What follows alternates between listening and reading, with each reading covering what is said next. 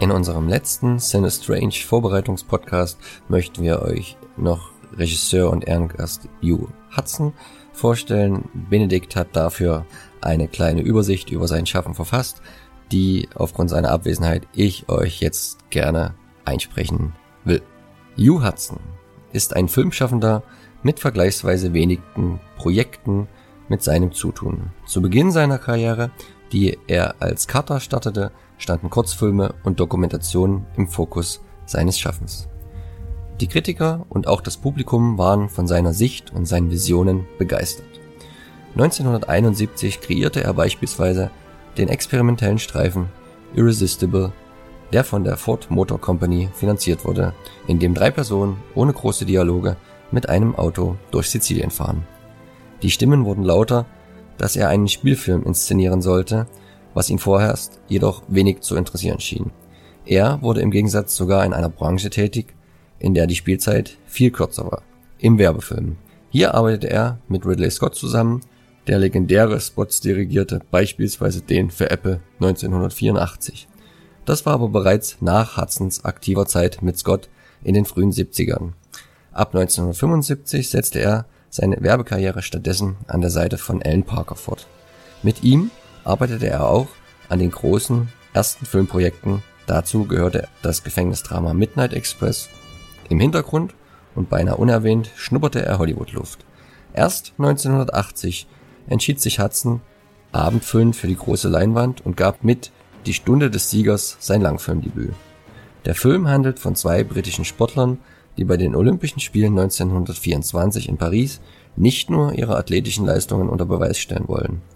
Die Erzählung beruht auf wahren Ereignissen und entpuppt sich als grandioser Streich, enthält sie doch Szenen, von denen immer wieder Neuinterpretationen und Parodien geschaffen wurden.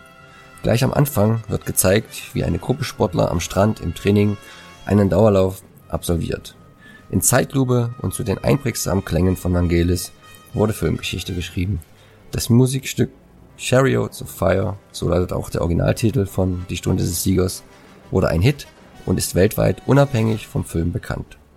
Nach diesem Einstieg folgten zwei weitere Epen, die oft als Kern seiner Arbeit gesehen werden, da sie für die breite Masse die bekanntesten Werke sind.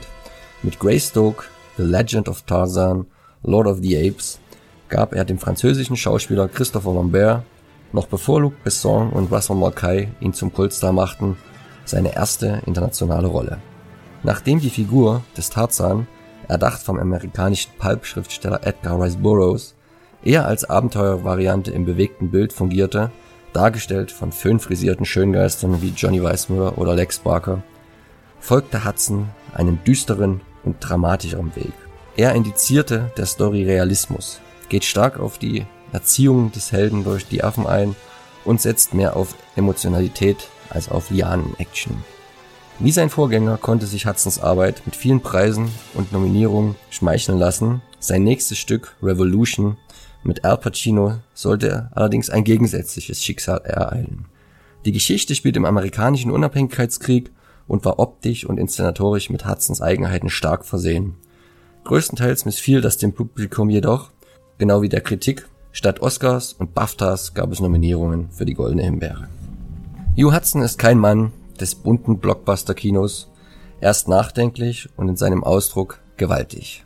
Große Bilder und Gesten sind seine Handschrift in Verbindung mit gefühlvollen Charakteren in Situationen von Freude, Ungewissheit, Aufbruch, Angst, aber auch Gewalt. 1989 schloss sein vierter Spielfilm Road Home mit Donald Sutherland und Adam Horowitz das Jahrzehnt ab. Von den 90ern bis heute trat er spärlich in Erscheinung.